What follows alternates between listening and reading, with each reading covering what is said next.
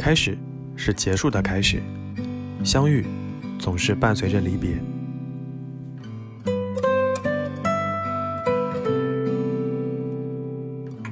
如果女生告诉男生花名，男生这一辈子一旦看到那种花，就会想起那个女生。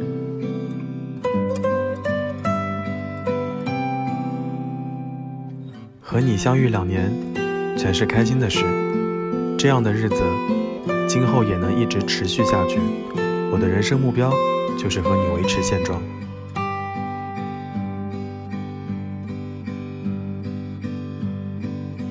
当你一旦想过要分手，就像想剥掉结痂一样，会越来越想。对一个人来说是生命源的东西，对另外一个人来说，可能只是碎花马桶圈一样的东西。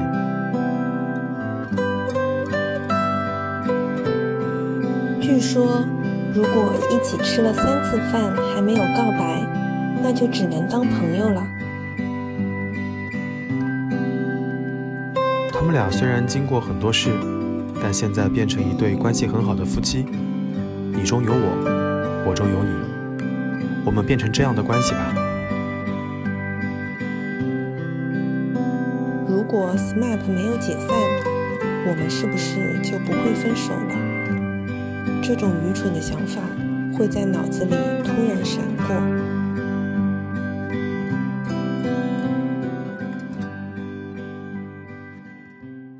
欢迎光临双城 FM。刚才各位所听到的是来自电影《花束般的恋爱》的台词。在这部电影刚刚排上档期的时候，我就打算要去电影院去看一看。一来是因为电影的背景就发生在日本，啊，因为疫情的原因，我们已经很久没有出境旅行了；二来是因为这个电影的女主角村花，我曾经也看过她的很多影视作品，我还挺想看一看她在这个作品里面是如何表现的，所以当即我就立刻在电影院的看了这部影片。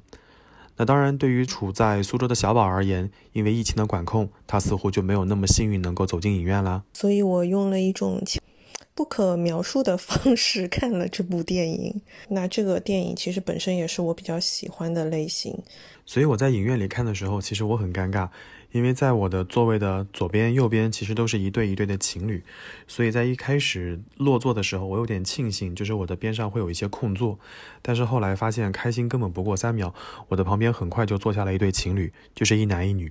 然后那个男生靠我那边，然后在电影播放的中途呢，我就听到了明显的啜泣的声音，所以我就会时不时又往右边看一看。结果我我我一开始会以为是那个女生哭的不像个样子了，结果发现那个男生在啜泣。那我就很好奇那个姑娘在干嘛。然后在中途我就把头伸过去以后，发现那个姑娘睡着了。所以其实我非常期待在。电影结束以后，这对情侣他们到底讨论什么？所以我觉得有时候情侣去看这种电影还蛮尴尬的。要么呢就是有很多话说，要不然就是啊好看好看，我们去吃什么呢？他们也许会大吵一架，可能男方会质问女方说：“为什么你会睡着？难道你没有感情吗？”然后女方会质问男生：“你为什么哭这么伤心？你是想起前女友了吗？”哦，天哪，你们心里的戏那么多呀！好吧，反正呵呵 反正小宝就代表了诸多呃女女生的一些想法。那我们这期会呃一边叙述故事情节，带着一边提问和讨论的方式来讲一讲整个故事和我们对于亲密关系的一些想法。不管各位看过这部电影还是没有看过这部电影，以下内容当中会带有大量的剧透。大量的剧透，所以各位还是要做好心理准备。如果如果你非常介意这件事情的话，我们还是觉得你你还是可以去影院里面感受一下这部嗯挺温情的一部日本电影吧。如果介意剧透的小伙伴的话，可以看完电影再来收听我们的播客。如果说不介意的话，其实我是觉得，因为我我有被剧透，而且我即使不被剧透，我都知道它整个脉络是什么。但是我觉得看完之后，就依旧还是觉得非常值得去一看的。嗯嗯，好，那我们开始吧。好，那我们就开始吧。说到任何的情感故事，故事的一开始永远都是初见。错过了末班车，四个无家可归的年轻人聚到了一起。麦偶遇了崇拜的漫画大师，却无法与对面的男女分享偶遇偶像的喜悦。而坐在身旁的娟，为了按捺住兴奋，则悄悄地握紧了拳头。离别之时，娟鼓起勇气表达了对漫画大师的喜爱，两颗孤立的心瞬间被连接到了一起。分开后，他们默默认定出现了对的、懂自己的那个人。因为相处带来的兴奋，开始的时候总是会本能的忽略不同之处，比如他对天然气存储罐并不感兴趣，而他对木乃伊的美也欣赏不来。因相似而吸引的人，总是会在事后发现低估了小小差异带来的警示。即使有共同的爱好和品味，人的思考模式、三观，还有选择的人生轨道。还是可能会不同。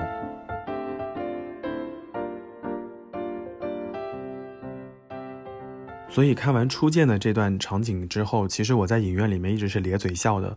我会觉得这对情侣太默契了，原地给我锁上，原地给我锁死。所以其实，在看完这个电影之后，我问小宝的第一个问题，其实就是今天我们也会问的，就是在过往的呃亲密关系当中，你有遇到过那些灵魂伴侣吗？怎么说呢？虽然说这是一个关于灵魂伴侣的爱情故事，嗯，也许就是我觉得，就像你说的，在电影院里哭得稀里哗啦的那个男生，他肯定是很有共鸣，他才会一直抹眼泪嘛。麦和娟的故事，也许也就是，嗯，在听节目的你和他的故事，也可能是千千万万的人的故事。如果曾经有遇到过灵魂伴侣的话，有这样故事的人是幸运的。因为我觉得，可能更多的人，他一辈子他都不知道什么是灵魂伴侣，甚至他完全可能就没有遇到过爱情。嗯，当然这样子的人，我觉得不占少数啊。嗯，他也能按部就就班的，就是走完人生的每一个程序，甚至会比遇到灵魂伴侣的人走得更加顺一些，因为他们没有比较，就没有要求，也没有，呃。嗯，也不能说没有体会过爱情或者没有遇到过灵魂伴侣的人就不幸福，也许他们会过得比你幸福，因为他们没有比较。所以我在一开始的时候就说，有这样子故事的人他是幸运的，而我没有说他是幸福的。只有曾天真给过的心，才了解等待中的甜蜜，也只。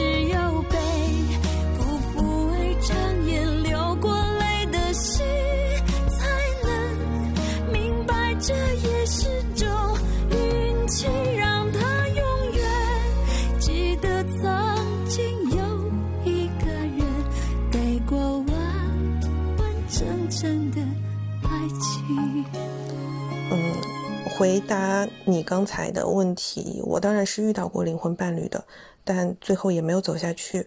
所以，呃，我当然会期待，因为我知道遇到之后的那种美妙，但我不会要求未来的对方是这样一个高度契合的人。我觉得刚开始两个人能够有很多相似之处，有共同喜欢的事物是很浪漫的一件事。但然后呢，生活当中不只是这些简单的浪漫。嗯，所以我觉得感情里面，嗯，更重要的可能就是尝试了解彼此的不同，并且尊重和包容这种不同，比本身的契合更重要。小宝老师在课程的一开始就给我们 很好的给出了他的观点，呃，我我非常认同你讲过的一件事情，就是嗯，不是说他没有遇到灵魂伴侣，他的人生就就。就不幸福，当然也我们身边也有很多人遇到了灵魂伴侣，最后都没有走下去的，这都很正常。所以在你讲的时候，那一瞬间我有点走神，因为我在认真的想，我过往的两任前任，他到底算我的算我的灵魂伴侣吗？我很难给出这个很难给出这个定义。但是其实对于亲密关系也好，对于未来的呃对象也好，我的一贯的观点都是一样的，就是一个人呢也能过得好。嗯，两个人呢会更好。就如果没有那个人的出现呢，我也能过活。但那个人的出现呢，他应该是锦上添花的部分，或者说不一定是相互扶持，但至少是相互鼓励，在一些嗯危难关头或者重要的关头给予你很大的帮助。我觉得这个可能就是能在亲密关系里面走得更加长远或者一直走下去的一个对我而言比较重要的一个因素了。所以这是这是我对于这个问题的答案。对，所以其实就是说，在开始的时候有相似、有契合是好的，但其实未来还有更多的，呃，长远的路要去走嘛。没错，没错。所以我想问问看你和你的前任是怎么认识的？还有，我就比较好奇的一件事情是，你们是。嗯，会有共同的兴趣爱好吗？还是说你们就是天壤之别，就是完全不一样？我之前也说过，就是虽然说是流水线，对吧？但是我官官宣的其实没有几个，很多的都是露水情缘，你懂吗？嗯，那我印象比较深刻的有两个，一个是摩羯座，一个是巨蟹座。嗯。然后他们俩还真的都不一样的，因为虽然我是双子座，但这位双子同学，你不要你不要展开太多，你先回答我的问题。你跟那个双，你跟那个巨蟹和摩羯是怎么认识的吗？我跟摩羯是朋友介绍的，就是我的朋友跟我说，呃，有他说我觉得有一个男生，呃，就是是他的同事嘛，他说呃，我觉得很适合你，我只想介绍你们认识，然后他就给我看了他的照片，然后我就说哇塞，我说这个就是我理想型。然后，但是我当时对我当时说这句话的时候，其实是开玩笑的，我没有当真。嗯，但我也没有想到，我们后来就一拍即合，就在一起了。对，OK，所以就是朋友介绍，相信第一眼感觉。嗯，对。然后巨蟹倒真的是因为兴趣相投，但也不算兴趣相投了。就到后期，我是觉得，嗯，他可能是有。投投其所好的就是来投我这个点，但是我们其实真正在一起之后，嗯，聊兴趣相关的话题反而很少。就是演出呃，就是演出来的吗？还是说也不是演出来，就是就是他确实的那一面，对不对？对，就是他确实也也是感兴趣的，但就是对于这个兴趣爱好，并没有成为后面维持我们关系的一个一个因素。对他只是打开了那扇门，就那个时候，因为我喜欢的，呃，嘻哈歌手塌房了，塌的很严重，然后所有人都在骂他，那个时候我就很难受。然后这个人他怎么会引起我的注意？就是因为他在我的朋友圈下面回了这样一段话。各位听友注意了，现在你听到的是小宝老师开始熟练背诵前男友的留言。开始吧，话筒交给你。我是照着读的，我是照着读的啊！你还没有把它删掉吗？我我有把这个截图留下来，朋友圈的留言截图下来。哎呀，真的是大情种啊！不是不是，倒不倒不是因为这个截的图，就是在一片谩骂声中，你发现有一个人理解你的那种感觉，你懂吗？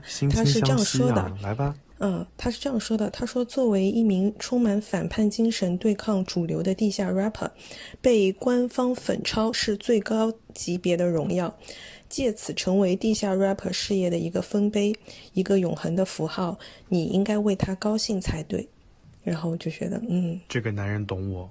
对，啊，就是非常到位的安慰到了我。他不仅就是，就是他把这这件事情看成了是一件好事。嗯。嗯，所以其实我可以理解为，就是在你找对象的过程当中，也没所谓说对方的兴趣爱好跟你是否一定要一样，或者说你们是大相径庭，反正就是总有那么一个 trigger，总有那个 moment 会吸引你，对吧？对，嗯，哎呀，我总是不好意思讲这些过往的故事，哎，我总是觉得回忆起那些，虽然你在前面的节目说过期狗粮总是很甜，就是当我在回忆起过往的那些故事的时候，多多少少会有一些。不好意思，还是说会怎么样？我总觉得会感觉怪怪的。我跟我也不会窘迫了。我跟我第一个对象是在，呃，学校认识的，因为我们那段关系从学校开始一直维持到毕业之后。然后是因为我以呃上一届这个过来人的身份给下一届做学习经验交流分享。然后在会上，哦，原来就是在那个场合，对，就是我没有被邀请的那个学习经验交流会，对。然后在那个光环之下，很多人就会觉得哇，这个人好棒哦之类的，然后就加了，当时还加了 QQ 和 MSN，然后就慢慢聊聊下去。后来发现我们有共同的兴趣爱好，因为我们都喜欢五月天嘛。然后后来就走到了，就是慢慢彼此了解会更进一步。然后后来我们有一起去看五月天的南京演唱会，所以后来就慢慢的就确认了关系。所以我是会觉得。嗯，在一个非常陌生的环境下，有一个共同的兴趣爱好，可能会帮你就走得更更近一些，或者会或者或者说能够帮助你对对方有个更好的了解。然后我第二个对象，嗯，我记得你有一个有一任对象，就跟我和摩羯的认识还蛮相似的，也是朋友说觉得你们两个人蛮合适的，根本就是第二段介绍你们，就是第二段呀。只不过某个朋友呢，就是我的前任，这么狗血的吗？我的第二任是是我前任介绍的，因为我对，我我对什么民航啊或者旅行啊或者各方面都还挺感兴趣的。所以当时我跟我前任分开之后，他有在微博下给我留言，他说我认识一个人，感觉和你很像，然后你们都很喜欢某个领域，然后你们的这个这个生活节奏也好，生活方式也好，还挺像的，想介绍你们认识一下。然后当时我也是处于空窗期，然后也就反正在休假，我说好啊好啊，结果尴尬的事情发生了，他在微博上面直接 at 了那个人。然后后来就一来二去认识了，甚至后来加了拉了一个群，然后就认识在一起。所以其实，所以我是觉得，嗯，可能真的是因为这个人和你相似，或者说有一些嗯类似的习惯、兴趣爱好、生活方式也好，才使得你们两个往下走有有进一步的可能性。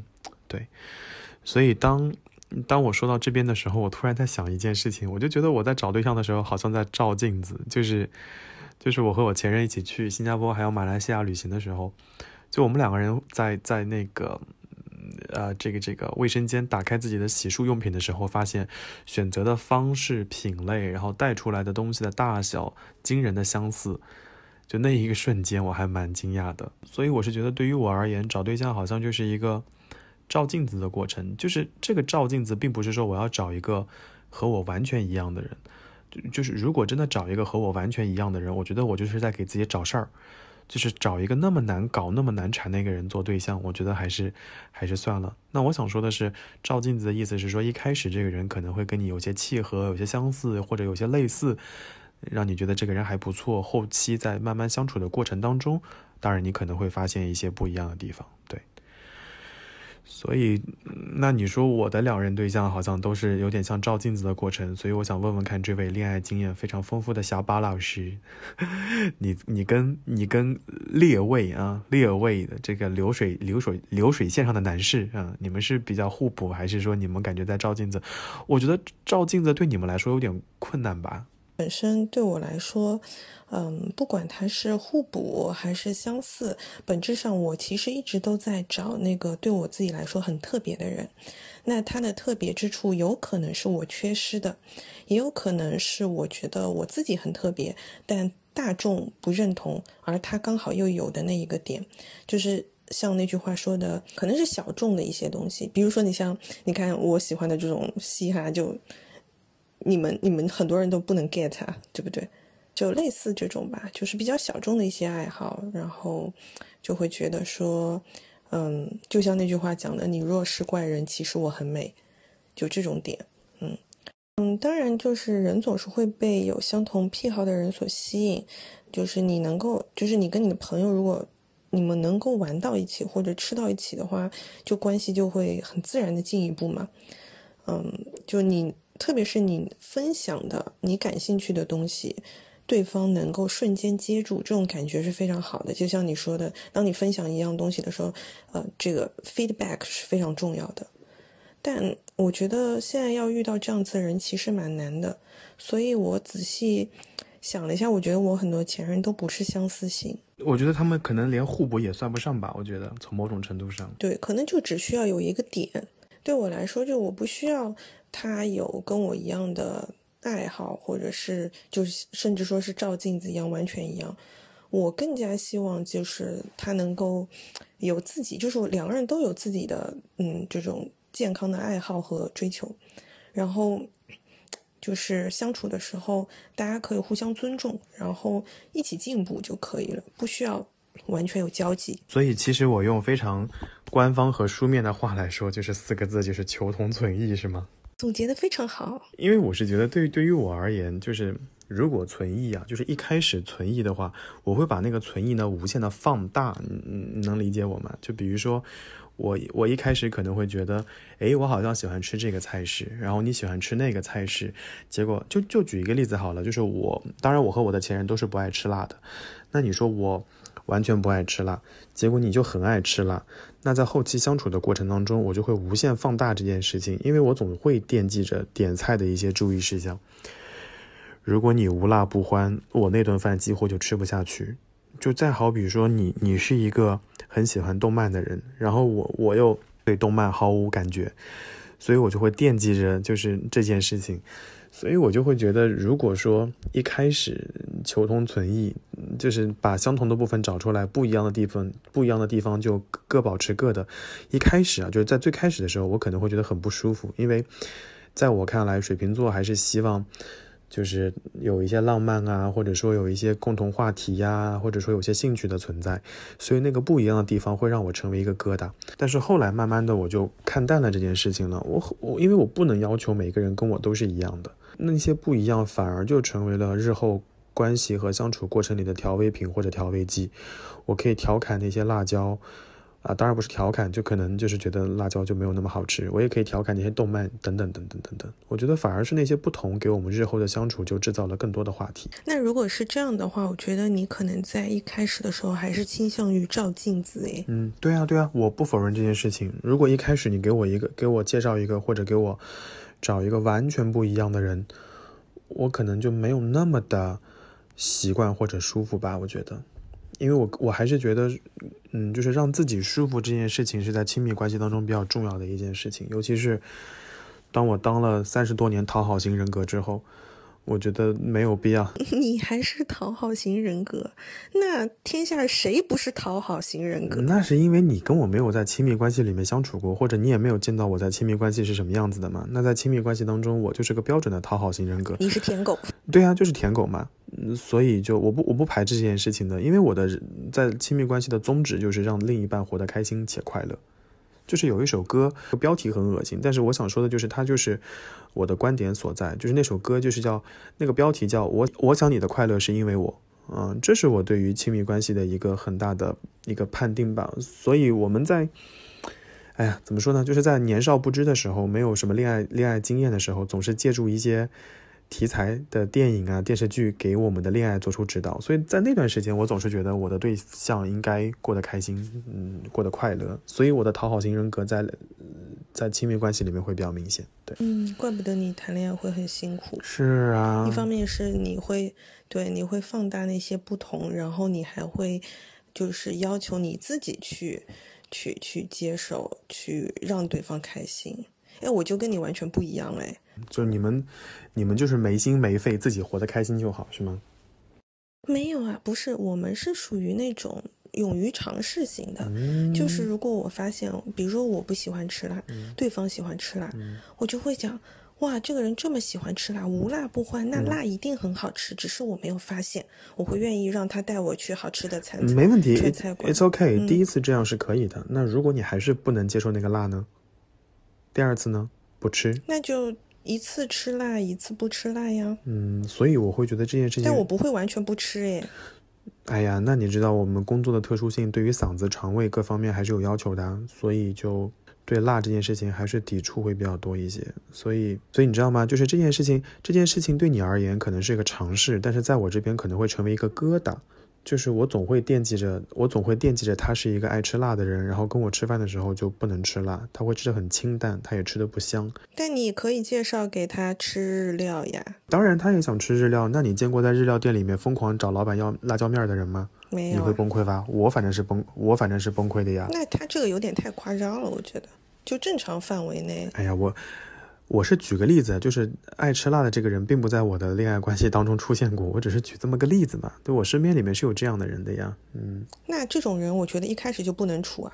就我我我所说的就是，还是说我喜欢吃辣，但不代表说我每一顿一定要有辣。那你去找个四川人好了。嗯，四川人也不是每顿都吃辣的，好不好？嗯嗯。好了啦，反正这个话题就展开多了。反正，嗯，刚刚小宝有提到，就是我我可能在亲密关系里面过得比较苦，所以我就在准备这期节目脚本的时候，我就跟小宝单方面提议，我说一定要在这期节目当中选上孙燕姿的《爱情证书》，因为我觉得那首歌对我来说还是蛮蛮合适的，不管是异地恋、异国恋，还是后来的讨好型人格，我觉得就是用辛苦换幸福的过程嘛。嗯，哎，说到此处，眼泪都要下来了。两个人约会几次以后，心中默默认定，在末班车到来之前告白。他们心中默默倒数，离末班车还有八个小时、四个小时、两个小时。在店员上错甜品的时候，麦决定留下那个甜品。两个人看似对着甜品拍照，却在手机的屏幕里对对方告白了。以及告白后的那一段。让我印象非常深刻，双方都简单的诉说对方不能接受的地方，比如说不要穿白色牛仔裤，还有那个红绿灯下的亲吻。想找到一个可爱的地方，跨过飞航，穿过弄堂，站在我始料未及的小巷。这是我一生中最勇敢的瞬间，远在世界尽头的你站在我面前。这是我一生中最勇敢的瞬间，我的眼中藏着心电，嘴角有弧线。这是我一生中最勇敢的瞬间，你是黎明地平线，是我永恒的终点。我想把时间揉成碎片，捧在我手心。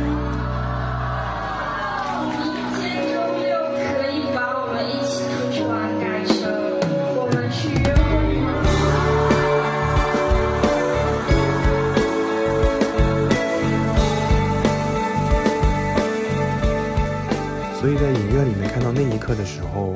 用网络用语来说，就是我就是全程姨母笑，全程看着这对甜蜜的情侣，也似乎想到了我自己和我前任们在聊天的一些内容，比如说你不要这样这样啊，不要那样那样啊，你是不喜欢这种方式，还是不喜欢那种形式，等等等等等等等等。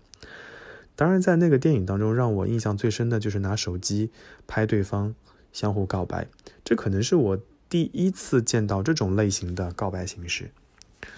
所以，我作为一个旁观者，我就很想采访采访恋爱经验还蛮丰富的小宝老师。所以在你的亲密关系当中，你会主动告白吗？就比如说，你对摩羯哥哥，你对双鱼、巨蟹，你都是主动告白的吗？或者说，有没有什么啊一个桥段或者一些方式，让你觉得特别浪漫，内心就小鹿乱撞或者老鹿乱撞？嗯，首先纠正一点，前任里面没有双鱼啊。第二个。我瞎说的呀，你怎么就 纠正了呢？真是。第二个就是不是摩羯哥哥，是摩羯弟弟，好吗？突然，我感觉本期信息量有点大，你继续啊。嗯，就是虽然说我是双子座，但是其实我在开始的时候是蛮被动的那个人，就基本上我都是嗯要等对方主动，然后对方告白的那个人。所以你的历任感情当中都是对方告白的？几乎是，嗯。嗯，没想到吧？其实我有想到的耶，因为我是觉得你是属于那种，在我感觉上看来还是蛮，就是你内心可能已经有很多想法，你自己脑子里面可能已经有很多方案，但表现出来的时候可能还是会比较矜持一点。嗯，我觉得是因为受我的。呃，就是第一第一段的那个摩羯哥哥的影响比较大之后，我后面的恋爱其实你看还是有摩羯哥哥吧？对对对，就是我后面的恋爱其实并没有很双子，就是还蛮摩羯的，就蛮土象的。对，然后嗯，其实刚刚讲到那个电影里面，他不是在红绿灯下，就是他们呃互相告白之后，然后接吻的那一段，然后那个红灯就是呃一直都没有跳成绿灯嘛。那段其实我我跟前任是有一个非常相似的。情景的，我们那个时候也是刚开始，然后有呃那个时候还没有正式确定关系，然后就是有一次我约他到我的朋友开的店里面去吃晚饭，然后吃好晚饭呢，我们俩就要去马路对面的咖啡店。那个时候也是冬天嘛，然后在过马路的时候，他就说：“你冷吗？”然后我说：“嗯，有一点。”这个时候他就拉起了我的手，放到了他的口袋里。好俗套哦，对不起，对不起，真的有点俗套。哎，但是但是女生是吃这一套的，是不是非常吃。？OK OK。然后他如果再稍微心机一些，在口袋里面喷点香水，然后你手捂热了之后，那个香，然后那个香味就会在你身上就挥之不去，你就会更加惦记这个人，是吗？嗯，对，是的，而且他们不是说，如果你喜欢这个人的话，你是可以闻到他身上的香味的嘛，对吧？别人都是闻不到，他自己也闻不到，但你可以闻到荷尔蒙的味道。，嗯，对。所以他把你手牵到袋子里的那一瞬间，然后我们就过马路啊，然后后来就是喝完咖啡要回去，就是又要过那个那条马路去拿车嘛。然后这个时候就刚好是红灯，然后他看到他说嗯红灯啊，然后他就俯下身来亲了我。结果呢，就是亲了一会儿之后抬头看还是红灯，他说哎呀又是红灯，那就再亲一会儿吧，然后就继续亲，其实亲了好多个红绿灯。嗯，后来就这样开始了，就是没有正式告白，但但就是从那一天开始交往的。好俗套哦，但是又好，就是我觉得很多人应该会觉得这个桥段很浪漫或者很幸福之类的。嗯，对啊，就很吃这一套啊，所以这个是谁啊、这是哪一任啊？摩羯弟弟啊，哦，对，因为你刚刚在说的时候是闷下头，我心里想那么高的，因为小宝本来个子就不矮，然后又能闷下头，我脑子里面只有那个人，果然很会他，哎，超会。的，超会的。因为我们这期节目有一个调整，就是我们可能把这期节目提到前面来了。我们还有一期专门讲星座的，就在那一期节目当中，大家可以尽情探索一下小宝和摩羯们的恩恩爱爱。Anyway，我再我再我再补充一个我的，就是就是因为我我是不好意思在大庭广众之下接吻了，因为我会觉得有那么多人看着，而且在红绿灯那边，你不觉得很干扰别人吗？别人要走，然后你在那边。前面接吻，那别人又不好意思，是不是？所以我是觉得，大晚上的没有几个人啦，哦，那那么晚了不回家去咖啡馆干嘛啦？真的是，哎呀，就一开始嘛，我也有一开始都会这样啊。嗯好嘛？就一开始我也有会有这样的故事，就嗯就去过新加坡的朋友可能会知道，新加坡的那个呃，不管是地铁门关上的声音，还是呃过红绿灯的声音，它都会很急促，就是那种滴滴滴滴滴滴滴，非常急促，会让人心慌的感觉。所以你要是按照中国老大爷那种慢悠悠、慢悠悠过马路的那种那种驾驶，你是根本过不去的。而且你预估一下，那个马路跨八个车道，你肯定是过不去的。所以晚上吃完饭以后，我们就在新加坡马路上散步嘛，然后散步回酒店嘛。然后我们就说，就是看到哪个路口是绿灯，然后我们就右拐，因为只有右拐才能回到酒店那个方向。结果就是，就一路红灯嘛。那一路红灯的话，就势必要等啊，等完了变到绿灯的时候，你才会继续往下走啊。然后其实有到一个路口的时候，就眼看着它要变绿灯了，我们就应该拐住了。其实那个时候已经挺晚的了，我就想，那要不然就回就是回酒店睡觉好了。然后结果他就一把把我拽回去，他说：“哎，你看这边有个什么东西。”就眼看着那个绿灯就变成了红灯，所以当时我们就是一路红灯，我们基本上是从。就是新加坡那个鱼尾狮公园，我们基本上是把它绕了嗯一大圈。对，就那天晚上走到房间的时候，腿已经废掉了，但是那天晚上还是很开心的。所以也是没有说出口嘛。也不是没有说出口啊，就当时就是最后到快到红绿灯结束的时候，就说要不然就试试看，他说的，这样，对。嗯，然后你就说好啊，然后我我没有说好啊，然后我就继续往前走了。就水瓶座这种内心内心戏很足的，就是对吧？就是内心可能已经燃放了无数的烟花，但是表面上还是很冷静，还要故作镇定说快点过马路，马上又要红灯了，就是这样的嗯情况。那他那他还是蛮直接的，其实这种告白方式，因为我觉得前期可能明示暗示也也明示暗示了好多次了吧，只是大家觉得说可能还要再观察观察，再考虑考虑，嗯。就是在那个当下他就可能主动告白了吧？嗯。对，哎，我有遇到过，就是另一种，就是我刚刚讲的那种是其实是没有告白，然后就直接在一起了嘛，就行为式告白。哎，哎，所以我想，嗯在你遇到讲那种方式之前，我想问你，就是告白这件事情重要吗？对我来说不重要，对我来说就是像刚刚才那种也是完全 OK 的。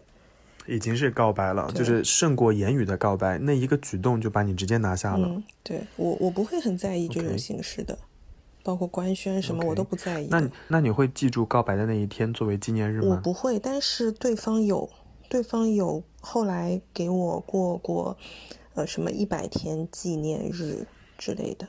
嗯，所以我是想说，就是其实，在恋爱关系当中或者在亲密关系当中，无所谓说一定要有一个仪式这件事情，但是如果有仪式感，可能就是锦上添花的部分，或者会让你感到很惊喜。但有的人挺重视仪式的，其实我啊，水瓶座啊，就是标准的仪式感大户。嗯，我就觉得如果有，就是如果对方是重视的，就配合他就好了，就不需要去争辩这个东西到底重不重要。我觉得没所谓，对。但有，当然就像你说的，就是锦上添花。嗯所以我刚刚有打断你，就是你还有一个遇到了一个奇怪的，或者说你觉得很不一样的表白方式，那是什么？对，就是嗯，巨蟹的告白，我觉得也为什么我说他们俩还蛮特别的，就是他当时是说的，他是用言语告白的，但他的方式我觉得也挺特别的，就是他之前就是一直在教导我，因为他比我年长。然后就是因为他比我年长，所以他一开始的时候跟我聊天的时候，就有点在像在教育我一样，就是跟我说：“哎呀，女孩子要感觉，嗯，感觉找了个爸爸。也不是吧，就哥哥吧，就是呃，女孩子要怎么怎么样，怎么怎么样，然后反正意思就是好像嗯，有点替我可惜一样的那种感觉吧。然后后来我当时就不想跟他争论嘛，我就说，我说嗯，我说但我挺喜欢现在的自己的。他就接着说，嗯，我也挺喜欢的。然后我就在那一秒突然发现，啊，原来是这样。谐音梗要扣钱的，你知道吧？这个非常像，非常像在中学英语课堂里面，或者老外的外教课，老外跟你进行激情互动，老外问了你半天说 What's your opinion？你说 Yes, I think so。就是这种划水，划水就把恋爱给表白了，我觉得真没有，我就觉得很自然呢、但我挺吃这一套的。对。但是但是在那个当下，一定是就是怦然心动，我们确定肯定会有对这种感觉。对，因为他前就是一个反差嘛，他前面还在教训教育你，然后你说完这句之后，他突然就说：“嗯，我也挺喜欢的。”他没有说我喜欢你，他说我也挺喜欢的。但是你根据上下文，你就觉得，嗯，此处的、对此处的微妙就各位自行体会，体会不到也就这样了。我相信有人会懂我的。嗯嗯，我给你讲两个故事嘛。一个故事是在飞机上，有时候我会偷听别人说话嘛。然后我有一次在出差的时候，我就听到前面一对情侣说话，然后前面一对情侣，那个男生就会说说你们家是独生子吗？然后那个姑娘说对啊对啊是独生子。然后那个姑娘说哎我还没有想好怎么就是把你介绍给我爸妈。然后那个男生说哎那我就要把这个独苗连盆抱走了。哎，就那一个，就那一个瞬间，你会觉得虽然很油腻，嗯但是你会觉得还蛮蛮可爱的蛮蛮甜的，对，对，还蛮可爱的，你知道吗？嗯嗯嗯就是嗯对，好，这是一个，还有一个就是关于表白的奇怪的故事。我觉得熟悉我的朋友应该听过我讲过这件事情。我有一次去新加坡的时候呢，我在那天在车上有跟你讲过，你应该有印象。我去新加坡的时候，我们就坐坐在前面嘛，然后坐在前面的时候，客人不是很多。有个男生上飞机之后呢，就开始跟空姐还有乘务长窃窃私语，眉来眼去，我就知道他肯定要搞点什么幺蛾子的事情。果不其然，他从包里掏了个东西交给乘务长。然后飞机平飞之后呢，他就站起来，突然下跪，就是向他的对象，就那个姑娘表白。就那一个瞬间，你就发现乘务长、乘务员就跟吃瓜的表情一样，就把商务舱、经济舱那个通道全封锁，就是不是封锁住，都堵住了。大家面带笑容看着他们。然后呢，你作为乘客，你也不好意思就是不配合，你就面带微笑，伸着头想看看那个结果。然后那个男生也是中国人，女生也是中国人。然后那个男生就说：“说你愿意嫁给我吗？”然后所有人都会满怀期待说：“Say yes, say yes。”就是这种状态。然后那个姑娘就很勇哦，超厉害，我好喜欢这个姐姐，直接把那个戒指不是有个盒子的吗？她直接把那个戒指盒子给盖上了。然后她说了一句：“我们下飞机再说吧。哇，那一瞬间，乘务员脸色大变，你知道吗？然后我都快笑出来了。然后后来乘务长很聪明啊，乘务长就立刻跳出来说啊，我们飞机前面今天头等舱就是座位都没有卖出来，所以各两位就从商务舱到头等舱好了，就把他们两个引到头等舱去了。等他们去头等舱把那个帘子拉上以后，我发现商务舱的每一位都在狂笑。所以，所以我是对那些想表白的。就是小朋友们，或者说就是打算表白的各位男男女女们一个忠告，就是在公开场合表白无异于公开处刑。就如果你已经确认好你们的关系已经非常非常非常好，就是想给他一个惊喜，我觉得 OK。如果你想就是通过这件事情来确认你们俩的关系，我非常。谨慎的建议大家使用这个方式，非常有可能它不是惊喜，它是惊吓。因为我想，如果这件事情发生在起飞前，这姑娘可能就终止行程下飞机了。因为在飞机上，她又不能做出什么举动，她只能说下飞机再说。所以我是觉得公开场合，虽然商务舱没有多少人，三三三十多个人，众目睽睽之下，还是有点尴尬的。我觉得，嗯，相当尴尬。我我以前有被，嗯呃，某一任就是在公开的地方。就是怎么说是这样子的一个情景，就是当时我们是我跟我的好朋友约了他，然后也不叫我应该怎么说，就我跟我的好朋友本身在约会，然后我们俩在逛街的时候，他跟我说那个男生要跟我们一起吃饭，然后那个男生呢，呃，我也认识，然后关系也还可以，所以我也没介意，就是觉得有点奇怪，为什么我跟我的女性朋友吃饭的时候。他的男性朋友要出现在我们的我们的聚会当中，你知道吗？但我没有太介意。我跟你说，我跟你说，孩子静悄悄，一定在作妖，所以这种情况下一定没有什么好事发生。对，然后，然后，呃，因为我们当时是在一个 shopping mall 里面，然后就就走出店铺之后，然后那个女生就跟我说，她说那个男生到了，我们去吃饭吧。我说好。然后走出店铺的时候，我就很遥远的看到有一个。男生站在那边，拿了一大束红色的玫瑰花，然后我就对我的朋友说：“我说那个人好蠢啊，拿着一大束玫瑰花。”结果发现就是那个男生，然后那个玫瑰花就是送给我的。我我整个从一路走过去到餐厅，我都非常非常的尴尬吧，窘迫，嗯。尴尬吧？尴尬。如果是我的话，我就会让那个男的抱着那束玫瑰花。女生抱玫瑰花就很碍眼，男生抱玫瑰花就是个送快递的。对对对，我后来就一直让他拿着，但就你知道，就是跟他一起走的时候，你还是会很尴尬。好吧，所以各位男士，我觉得大家还是控制一下自己，就是想要在公开场合表达的这种。这表白的这种这种冲动嘛，我觉得别人可能会给你送上祝福，但更多的带给你对象的是尴尬。我觉得，嗯，很多俗套的这种表白方式，两个人的时候还是很受用的，但在公开的地方就相当危险了。所以经历过表白之后呢，就会进入相处的模式了，对吧？进入相处的阶段，嗯，没错没错，进入相处的阶段和模式。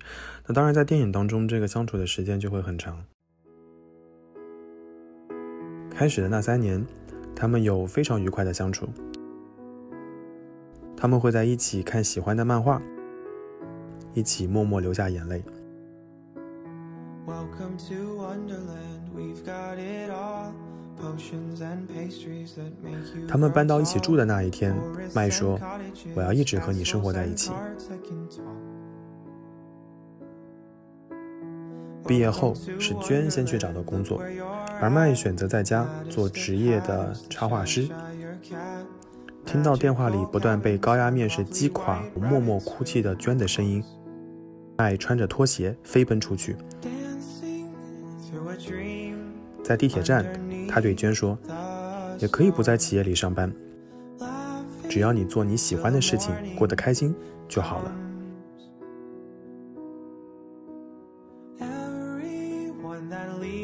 一年后，麦发现做插画师无法维持生计，决定白天去上班，晚上继续画画。但工作比预想的忙碌和残酷的很多，他再也没有拿起画笔。那些说好要一起看的电影和漫画，居然等到下映也没有等到卖。连载的漫画也因为麦的缺席而无法产生了共鸣。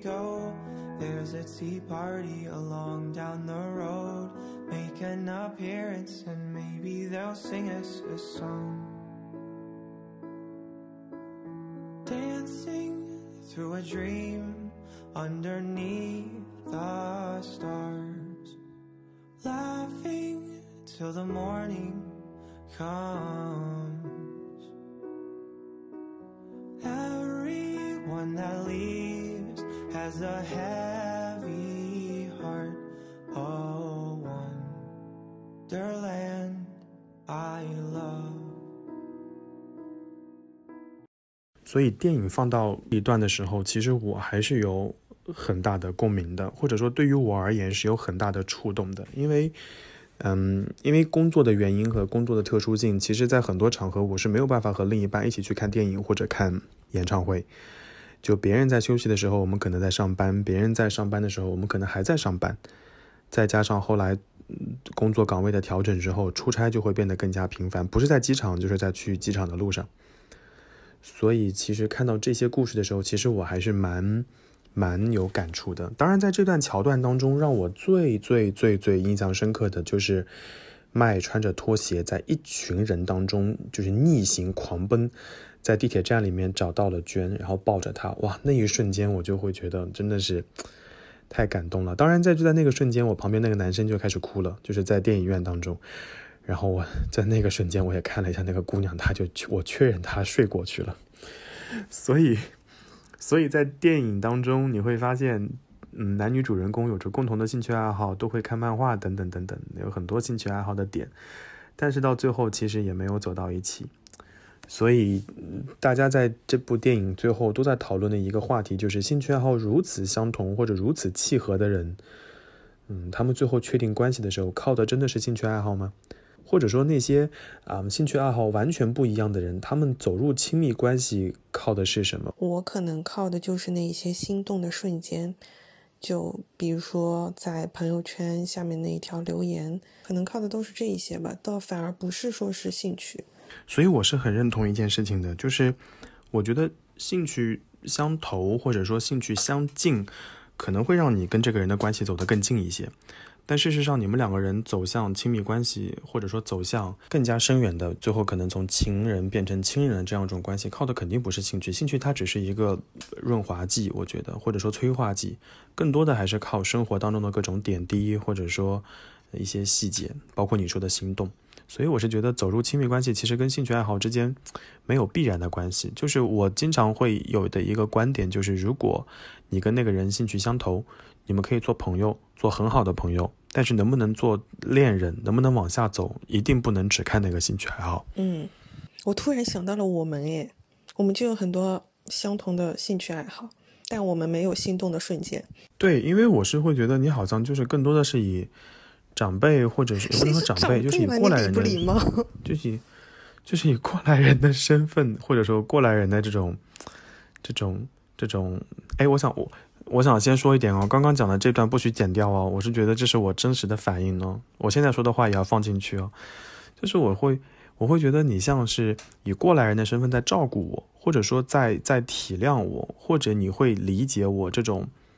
这种什么，呃，处就是社会经验不足的小小屁孩所遇到所遇到的一些情况，嗯，对，所以这是我的我的感觉了。所以刚刚这是这是我的答案，那你答案还没有说呢？就是他们最后走到一起，他们靠什么呢？是靠磨合吗？还是说靠别的？就是进入亲密关系之后，要一起走下去，走到最最终靠的是什么？嗯，如果说进入亲密关系，它是一个，就是把亲密关系比作是一个房子，就是是一个密闭空间，只有这两个人的。那我觉得这两个人在外面的时候，这兴趣爱好可能顶多就是一扇窗，它能让你看到那个或房子。者是个入场券，对吧？你也不是，就它只是窗，你不可能从窗子里翻进去。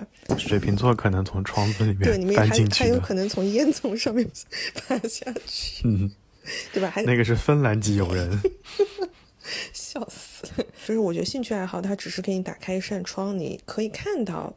啊、那边可能窗的边上就有一扇门，最终你还是要从那扇门里面进去的。那那个门可能就是心动的瞬间。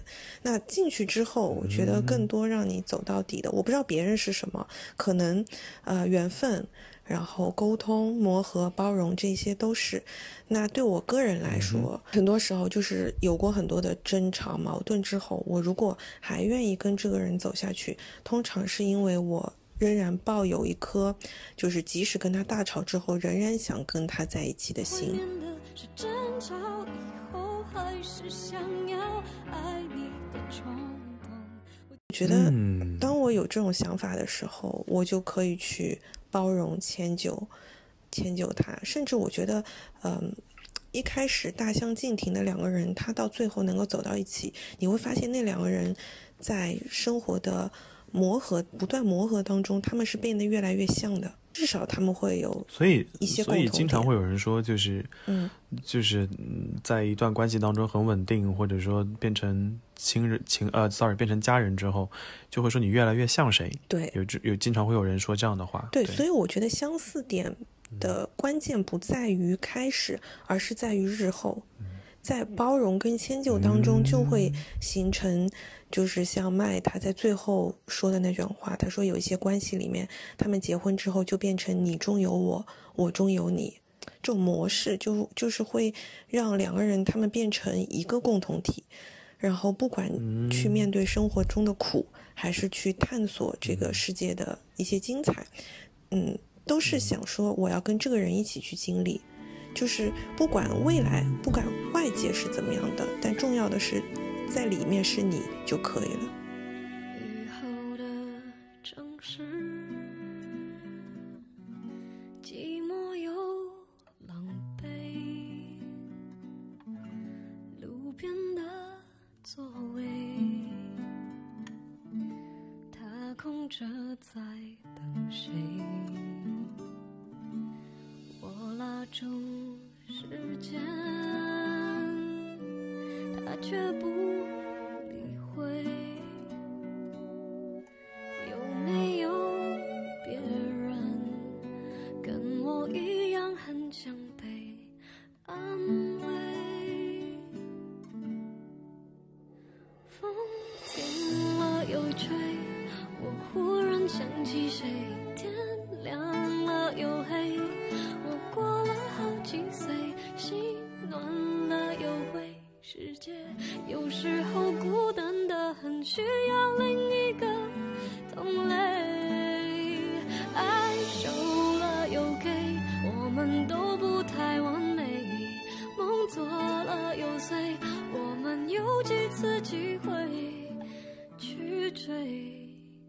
大家听完小宝老师讲的这一些，该记笔记记笔记啊，该去就是喝个水就就是去喝个水吧。怎么说？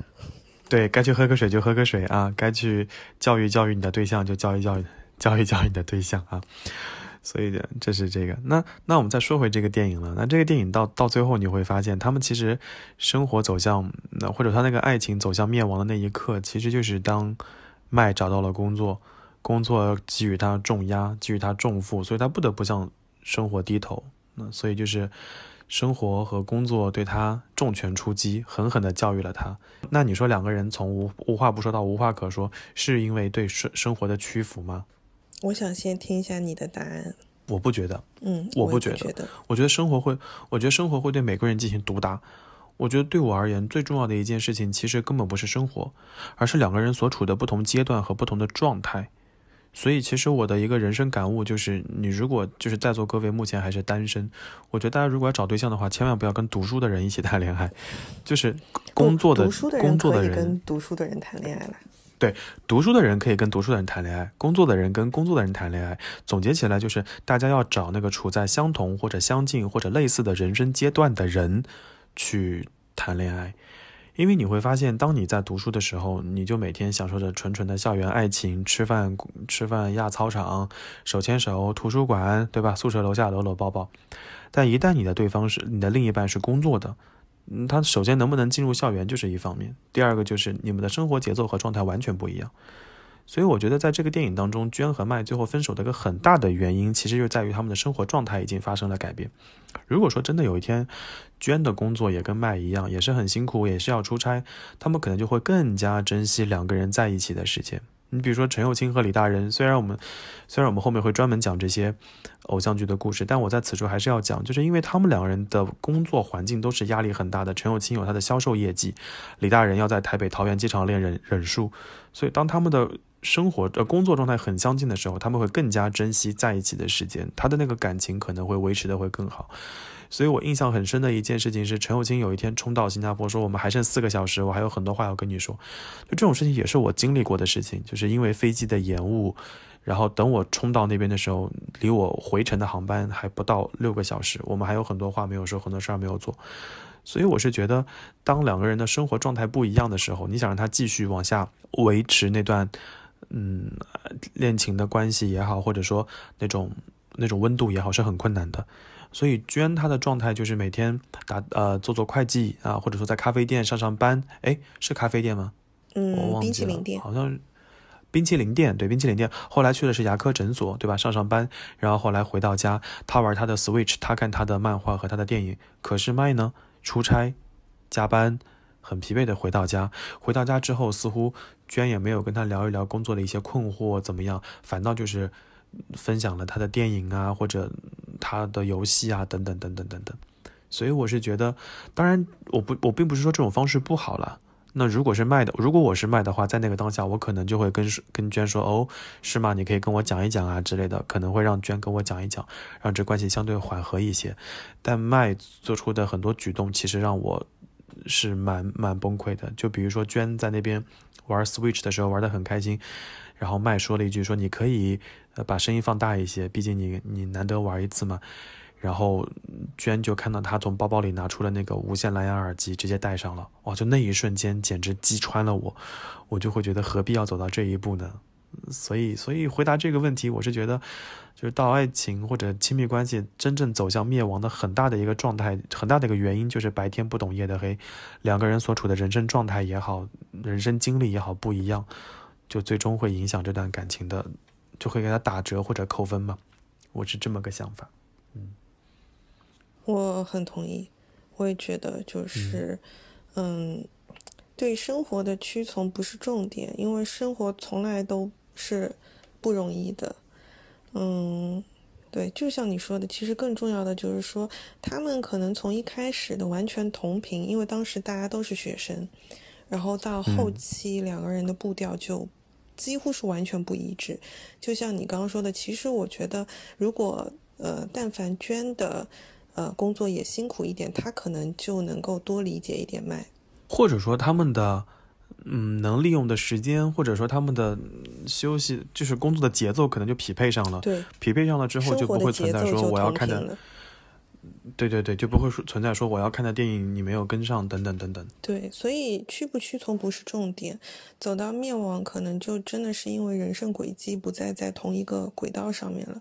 就像你说的，就是如果说你一开始，呃，就是一个是学生，一个是一个是职场人的话，就后期就会发现要发展很很困难，因为就是不在一个轨道上面。我们确定要录这期节目之后，给你发了个豆瓣链接，嗯你有印象吗？嗯嗯嗯，就是他们终于要要见面了，哇！那一那个故事看完了我之后，我我真的就是在办公室，因为在办公室摸鱼，你不能热泪盈眶。如果我自己在家的话，我会很懊恼、很懊悔，或者说就很后悔，为什么当时没有再坚持一下。你记不记得我问了你一个问题？我说是不是所有的感情到最后，我努力努力就会有一个好结果？你你是怎么答复我的？不是啊，就缘分呐、然后我跟你说，我说我说的是你这个答案会影响我今天下班的绝大部分心情，所以昨天晚上我做那个述职 PPT 的时候，就是一直在循环《爱情证书》，所以昨天晚上这首歌放了一百多遍。Anyway，就是我把那个故事跟大家简单的说一下，就嗯那个感情的双方，其中有一方是学生，然后呢他在新加坡读书，还有一方是工作的在澳大利亚。然后澳大利亚到新加坡可能会有将近六到七个小时的距离的飞行，然后他们一直处于异地的状，异地异国，连时差都不一样的状态。那个在澳大利亚的经常要出差，然后那个在新加坡的，因为在很好的学校，所以压力也很大。所以他们两个人就处于长期的异地。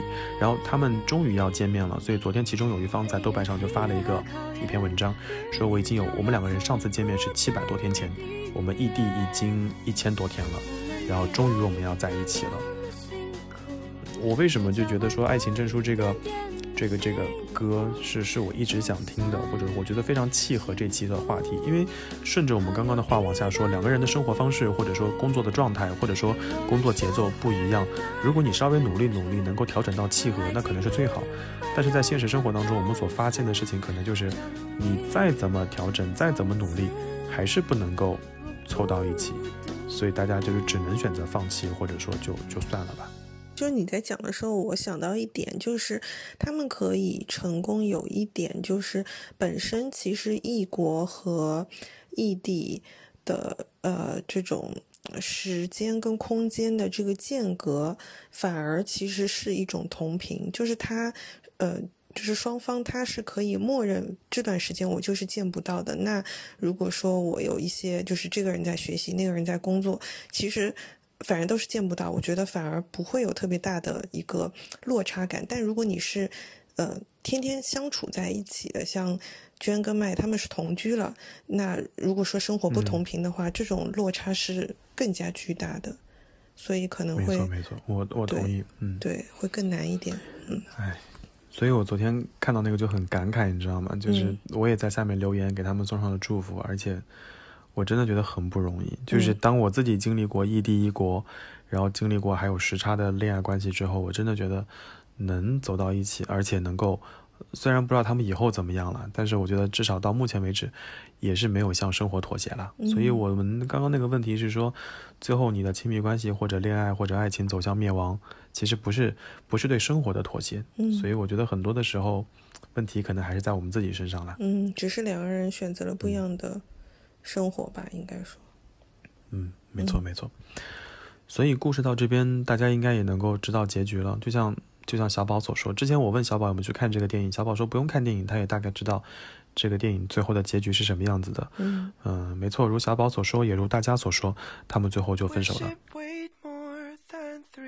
嗯，以为双方都懂得两个人，啊、因为自以为是的默契，没有沟通，所有的矛盾的发生都是以旁白的形式体现的，一个不愿意说，一个也不愿意听，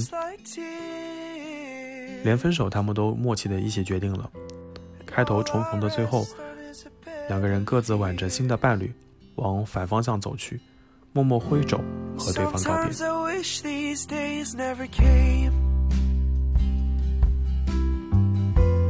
Now we look back for someone to blame.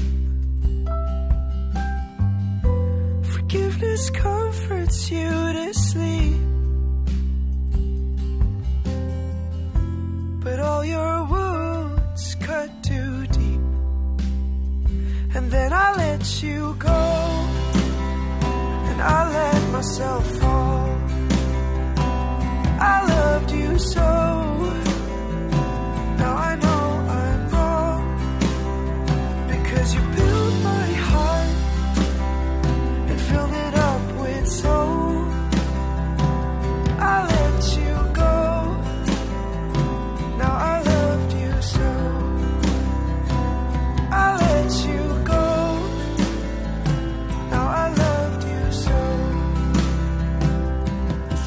电影里的那个桥段再次出现的时候，其实，呃，那个桥段出来的时候，其实我还是蛮感触的。他们两个人都在那个面包店遇到了，然后我就想到了，就是我在嗯一一五年、一六年的时候去澳大利亚见我的前任的时候，我就在想，我说我们有那么多年没有见面了，然后我见到他的第一反应是先招招手、挥挥手，还是握个手，还是拥抱呢？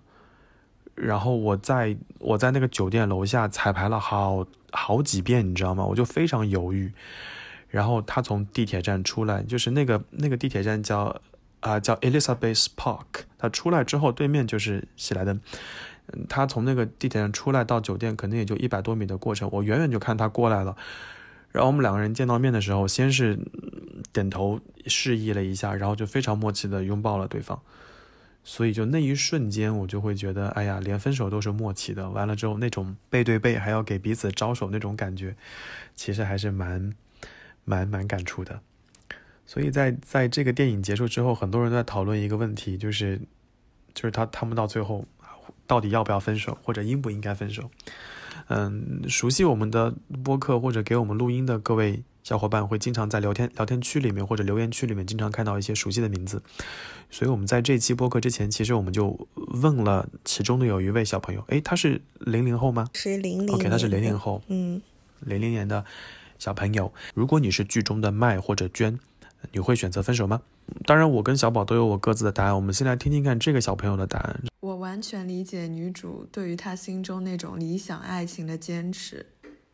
但我当时在看的时候就觉得，结婚吧，求求你们俩结婚吧。因为在这个点上，男主选择求婚，我觉得他一定不是为了凑合过日子，而是他在诚挚的向女主发出一个给彼此继续发展的邀请。他意识到了两个人的关系是动态的，他们不会谈一辈子的恋爱。所以他想给女主一个家，一份责任感。所以我觉得，只要是两个人是相爱的，就可以以不同的心态、身份去经历更多。人生这么长，只要两个人是真诚的，只要一切出于自然。所以他是觉得卖也好，捐也好，对彼此都是真诚的，而且他们并没有产生那些什么原则性的冲突和矛盾，其实可以继续。生活下去，我可以这么理解他吗？嗯，你能想到这是一个来自零零年正在初恋中的女孩子的回答吗？我觉得还是蛮成熟的耶。对，我是没有想到。你看，我问你的时候，我问他是不是九零后，结果又又小了十岁。虽然我们这个虽然我们这个节目的这个制作经费并不是很多，但是我们还是愿意给他送上我们节目的呃为数不多的礼物。反正过段时间我寄给你，你处理好了。他要转圈圈了，没事的，我会给他写个小卡片，感谢他一下。Anyway，嗯，好，这是这是我这是那个小朋友的答案，然后我说说看我的答案吧。嗯嗯，你你觉得我会我我会分手吗？如果我是那个男主角的话，我觉得你会，我会分手，而且我一定会分手。我可能会在娟提出之前很早我就就就提这件事情了，因为我是觉得。嗯，就像台词里面提到的一件事情，就是双方谁都不要想分手这件事情。如果但凡有一个人曾经想过一点点，这件事情就会无限的放大且不断的加深下去。这就像是一个苗头，这个锚定效应一样，就是只要你心中动过这个念头，你就不会再就好过。所以在第一次我作为男主角，我错过了他的歌剧的时候。他虽然说无所谓，不要紧，他把小说放在我的桌上，告诉我说一个人看也是可以的。我能感到他的失望。那我想，随着我的，因为在日本的工作环境当中，男性的工作角色可能会随着年龄会不断的变大，所以我会想到日后我的工作压力可能会越来越大，类似的失望的过程只会变得越来越多，越来越频繁。明天我跟你错过的这个，就可能是电影、你的生日，甚至你家人的离开。我不想这些重要的场合，或者对你来说有意义的场合，或者说你预定的场合、预设的场景，我一个一个一个缺席，到最后在你看来，你的失望在不断的加大、加大、加大、加大。那与其说这个失望在日后会不断的加深且出现，倒不如说在此刻就直接结束掉。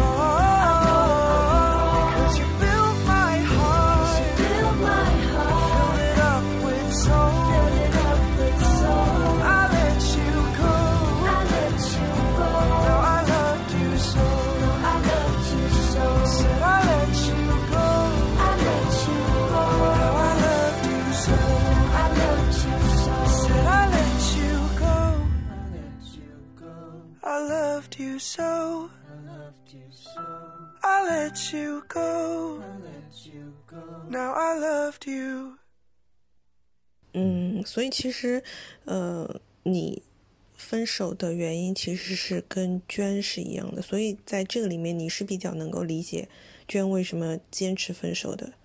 因为当中其实麦麦其实是有过犹豫的，他当时是说我觉得可以不用分手，我们直接结婚就好了，对吧？但是，但是我要打断你一下，就是如果你让我去理解麦，我也能够理解。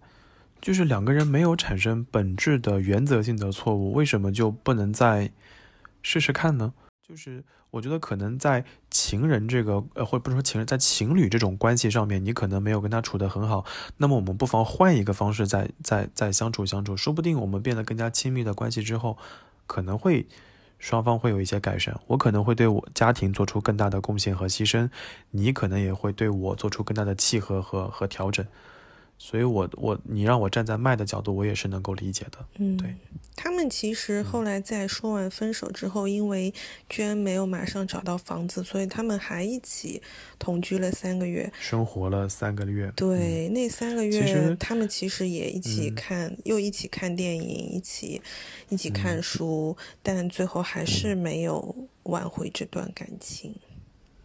嗯，对。嗯所以你说那段嗯那段故事，如果把它变成婚后，那该多好。对呀、对呀、所所以以我还是很理解嗯麦的观点。嗯对，所以所以如果说是我的话，我会选择不分手。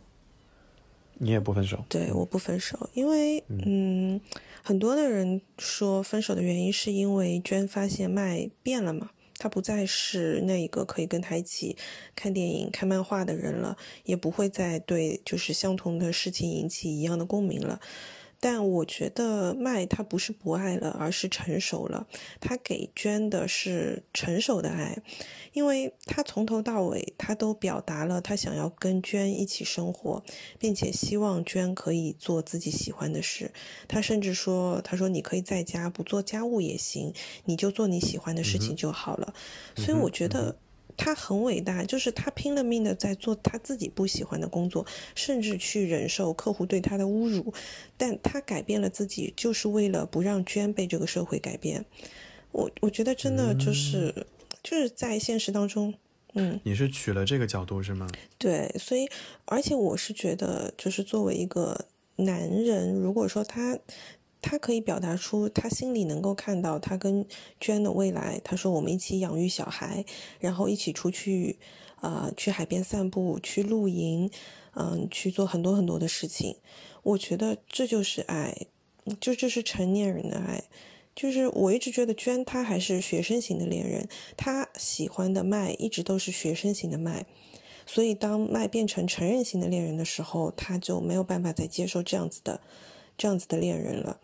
所以其实把你刚刚那那这么多内容总结在一起，其实就是一件事情，就不管是人也好，还是人的感情也好，它都是流动的、变化的。对对对，你不可能说，我一开始就是个大情种，然后到了工作场合，我就我依旧还是大情种，嗯，我还是要生活的。对我我我我我受到了来自于生活、年龄和社会的压力，我是要做出一些改变的。对，所以我是觉得所以我为什么说你在找对象、找另一半的时候，要找一个跟自己不能说同频共振，但至少要跟自己处在相同周期和人生状态、人生阶段的一个人，我觉得可能会在更更长久一些。当然，我们也见过稍微差一些些的，比如说我在实习，你在工作，这个倒 OK。但其实如果你一直以一种当年的状态在要求另一方，我觉得是不合适的。所以经常我们在吵架的时候会听到说。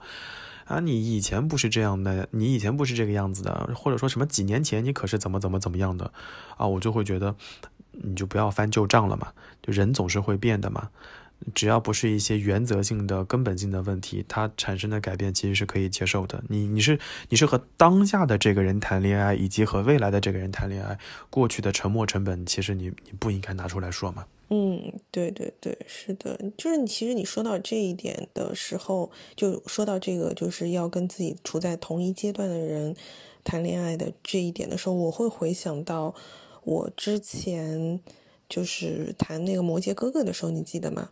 那个时候其实我在上大学，你有印象吗？我当时我应该是大四，对，大三到大四的时候，他已经是工作了好多年了。对，因为他比我大嘛，所以我们当时就是处于那样子的一个状态。然后我非常喜欢他，非常用力的喜欢他，花了很多的时间去喜欢他，但对方没有办法接受。然后一直是到后来过了很多年，我自己开始工作之后，我就发现我才能够理解为什么那个时候，嗯，他不能接受这样子的感情，就是因为两个人的生活完全不在同一个频道上面。就我可能除了学习之外，我有很多白天很多的空余的时间，可以去诉说一些思念，或者去呃设想一些浪漫的浪漫的约会。但他不行，他可能而他在那一刻可能在被老板唾骂，非常忙碌，对，可能就是加班都没有办法保保证睡眠的这种情况下，两个人真的是没有办法相处下去的，对。所以你知道，我一直非常反对师生恋。你你知道我我的我的 context 是什么？就是我非常反对师生恋这件事情，因为我是觉得学生看到的只是那个讲台上光彩亮丽、光鲜夺目、人生经验极其丰富的那个老师，你可能被他的某一些片段所折服、所所吸引，但你不知道的是，那个片段可能是他刻意展现出来的，在下面准备了很长时间，你看到的那个并不是真实的他，而你呢？只是对于某种方面的特殊崇拜而喜欢上了这个人，但你要知道，这个人在现实生活当中可能是个无趣的，下了班以后就躺在沙发上睡大觉的，会放屁、抠鼻子、拉肚子的人。嗯，一旦这种偶像，一旦对，一旦这种偶像光环完全消失的时候，你还确定你爱的是这个人吗？所以，其实我觉得大家在，我我真心的觉得人是会变化的，以及在不同的年龄段、不同的嗯人生阶段，真的会产生巨大的变化在认知上面。所以我是觉得，嗯，你们说要要继续结婚，所以你们会觉得说两个人如果能够继续陪伴、一起成长，可能会更好一些。我我能猜到你的这个答案是这个意思吗？嗯，对，我是觉得，因为就是麦他往后的所有的人生，其实还是围绕着娟的。他能想象的未来的人生的蓝图里面是有娟的。他都没有回去继承那个烟花厂哎。对呀，对呀，所以我觉得就是成年之后，我懂得的一个道理就是陪伴是最长情的告白。一个人他如果愿意跟你一起，因为生活他最终就是会走向琐碎，走向一地鸡毛的。所以我觉得，如果这个人他愿意跟你走进生活的琐碎，走进这一地鸡毛，他甘于去放弃那些花花世界，那些呃独身的自由，去忍耐这种漫长岁月的平淡，只是因为身边有你，那我觉得这就是最好的爱了。听上去也让人很开心，或者很很很舒服。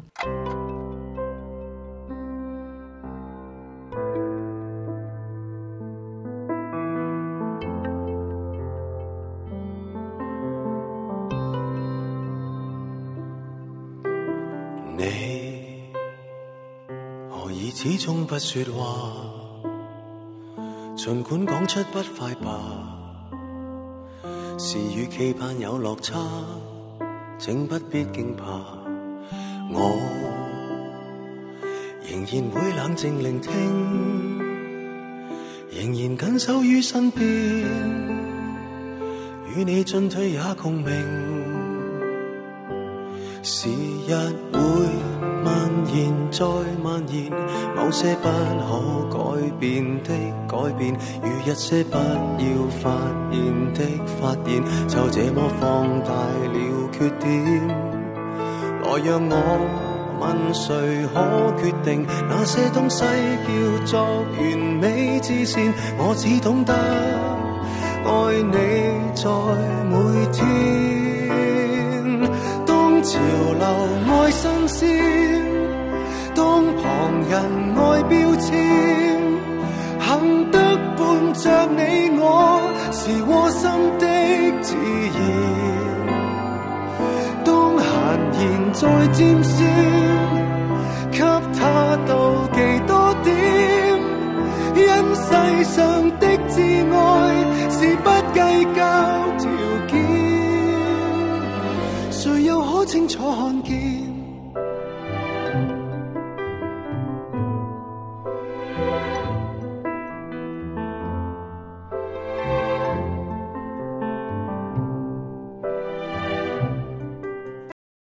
就像我们刚刚讨论的一开始讲的那个故事一样，那对情侣在看电影的时候，男生哭得要死，女生在那呼呼大睡。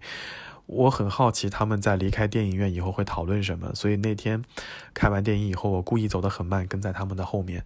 然后那个男男方问女的说：“那个电影怎么样啊？”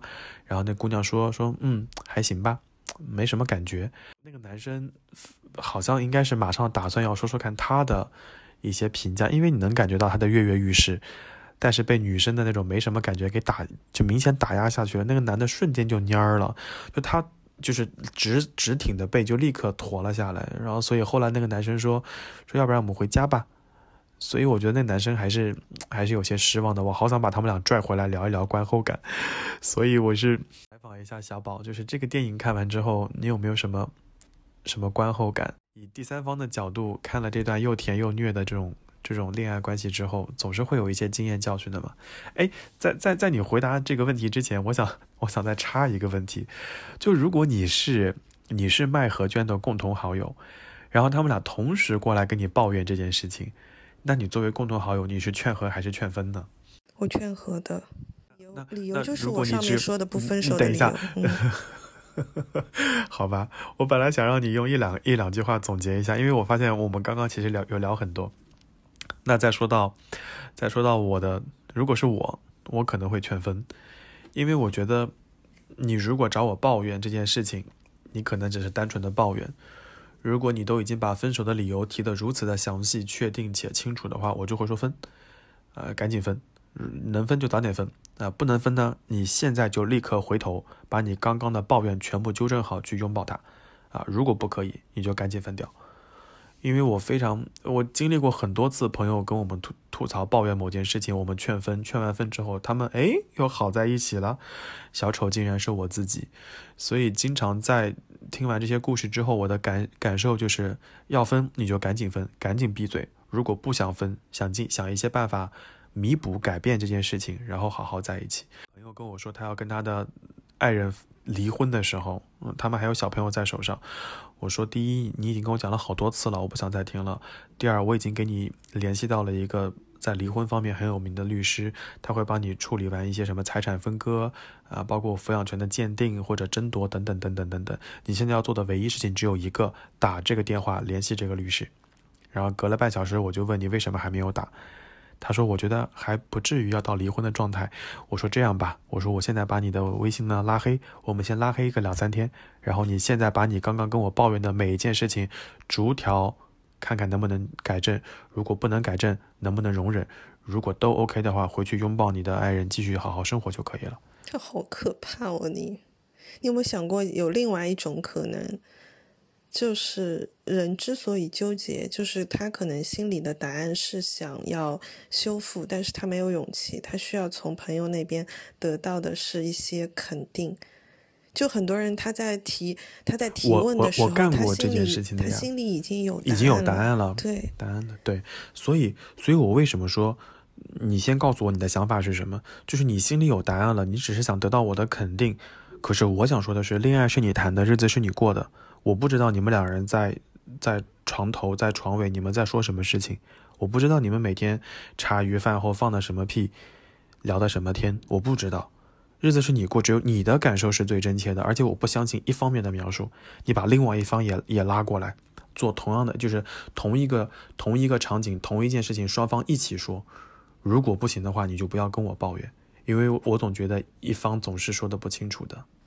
嗯，但是就算说清楚了，你给他做了当下你觉得正确的选择，因为一般来说第三方会比较冷静嘛，嗯，就当局者会比较迷一点，但也有可能他们还是会选择相反的方向的，这就是感情呢，对吧？清官难断家务事嘛，所以最后的观点就是，家家户户都有本难念的经，嗯，就不要管别人，管好自己就好了。对，过好你自己就可以了。对，嗯，对，所以就是，嗯，就是这个。好了，我们再回到那个问题上来啦。所以就是在这个电影当中，你有什么经验教训吗？看这个电影的时候，我们从头到尾都是上帝视角嘛，对吧？就可以把他们两个人感情的走向看得非常清楚。我先我先打断你一下，我并不是上帝视角，我是游客视角，因为我的日本签证过期了，我已经很久没有去日本了，所以当我发现他们没有赶上京王线的时候，那一瞬间我在想，妈耶，原来真的有人赶不上的呀！包括我以前挤那个山手线还有东西线的时候，我真的没有挤上，所以因为我已很久没有去有跨国旅行了，所以我是以一个游客的视角在看这部电影，所以我是觉得如果这两天有机会的话，像这周末我可能 OK 的话，我会再进电影院再看一次。就是上帝视角看这个电影的时候，包括因为自己也有了一些呃有了很丰富的失败的经验嘛。所以我在看的时候，就是会感觉很清楚，知道很多问题的答案在哪里。但我看完之后，就其实蛮难过的，就还是忍不住难过。但我难过的点不是说他们没有走到一起，他们分手了，可能更多的就是你会在这种嗯爱情片里面带入自己嘛。我就会想说，年轻的时候我们遇到爱情，却不知道通往结果的答案是什么。现在的我们知道了答案，也知道啊，我在感情当中我要多沟通，我要换位思考，我要妥协，我要珍惜。但你知道这些答案的时候，可能你就再也遇不到爱情了。你懂我在说什么吧？这不就是那天我在上班的时候给你发了个信息吗？我说看完这个电影之后，我就越发觉得。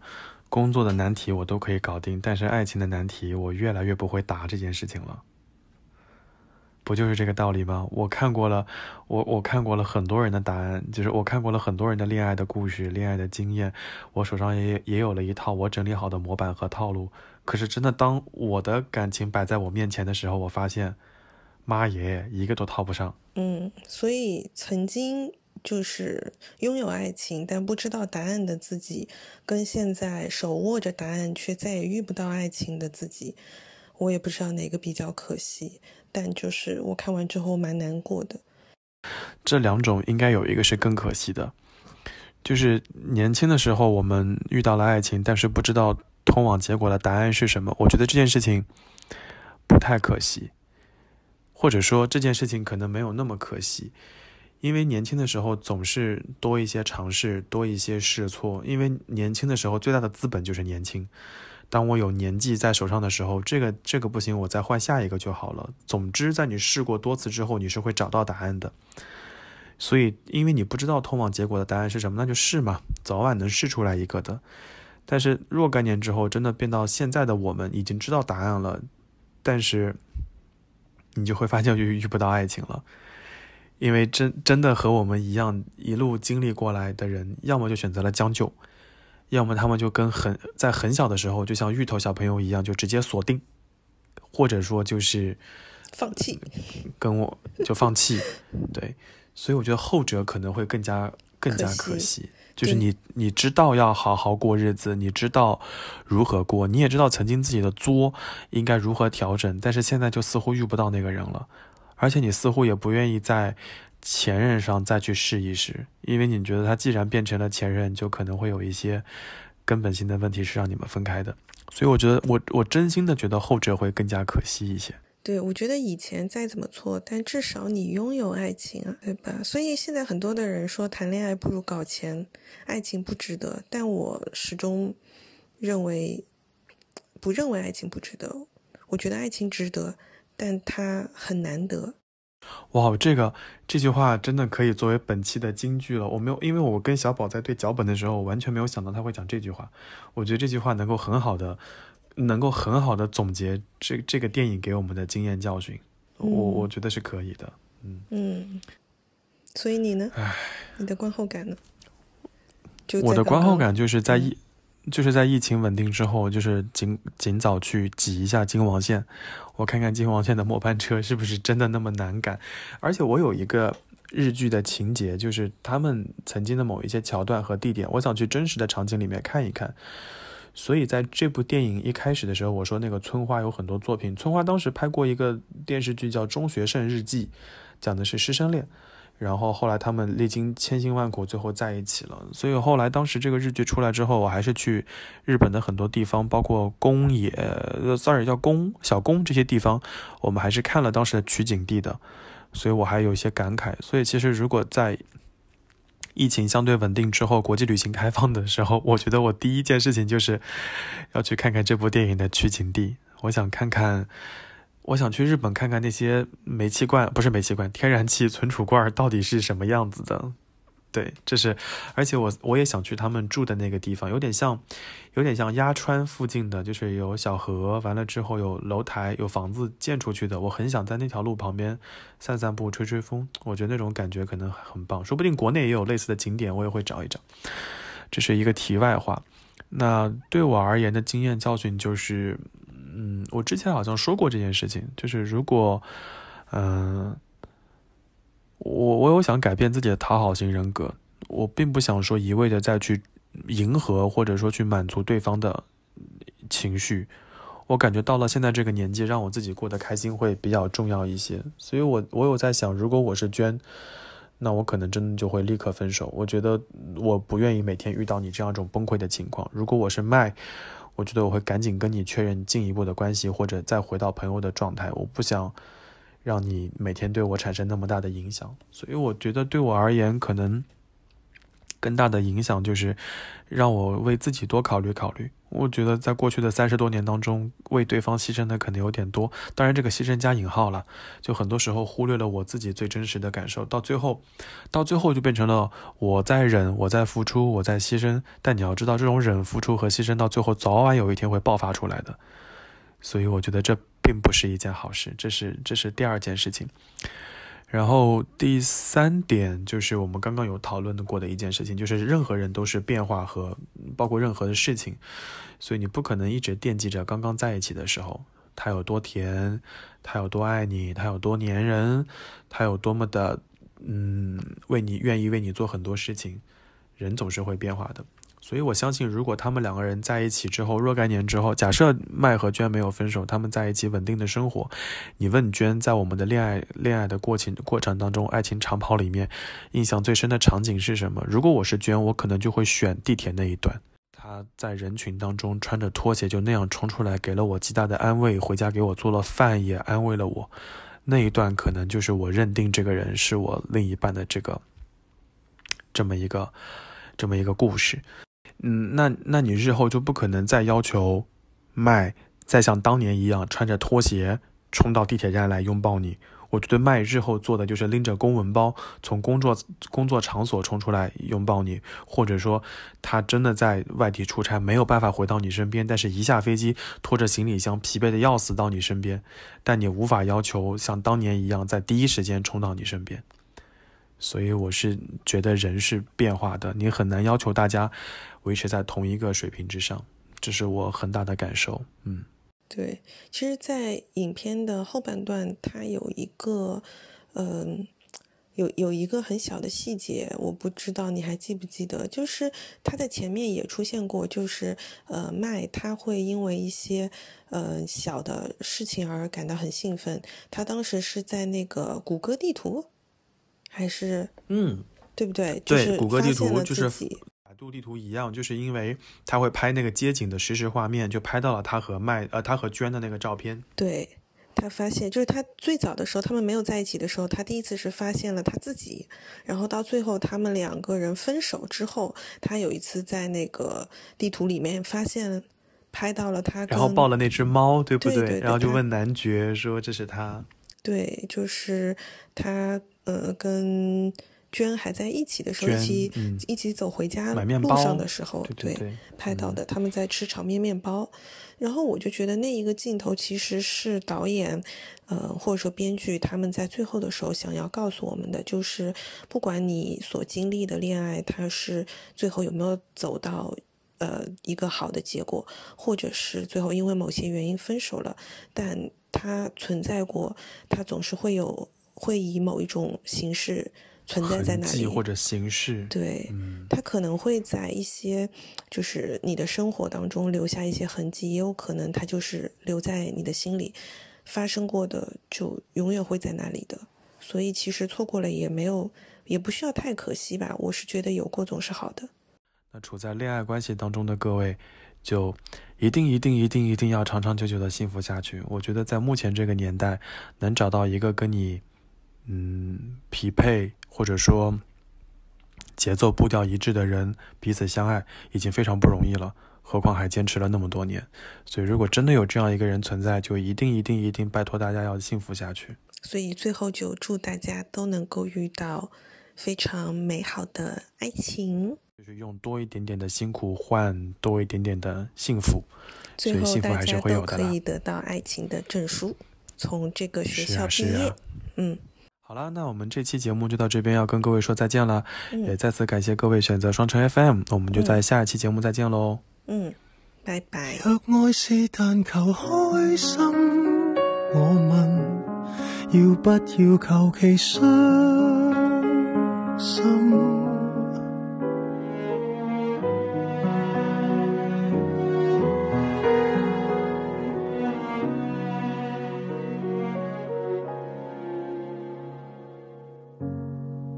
盡半生不懂愛。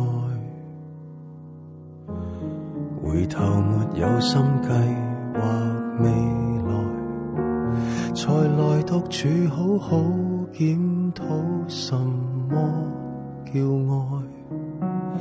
你便來，混亂裏結識到你，浪漫叫一切粉飾同盼待。某一刹就觉感情深得可爱，在倾吐那刻回响，感情从不是爱。若爱是但求终身，你问，怕只怕求其终生被困。你寵愛父母親，我為良朋怜悯，怎都算是個好人。若愛是但求衷心，我問要不要求其忠心？縱雙方理念多相同，卻不相容，莫论陪衬。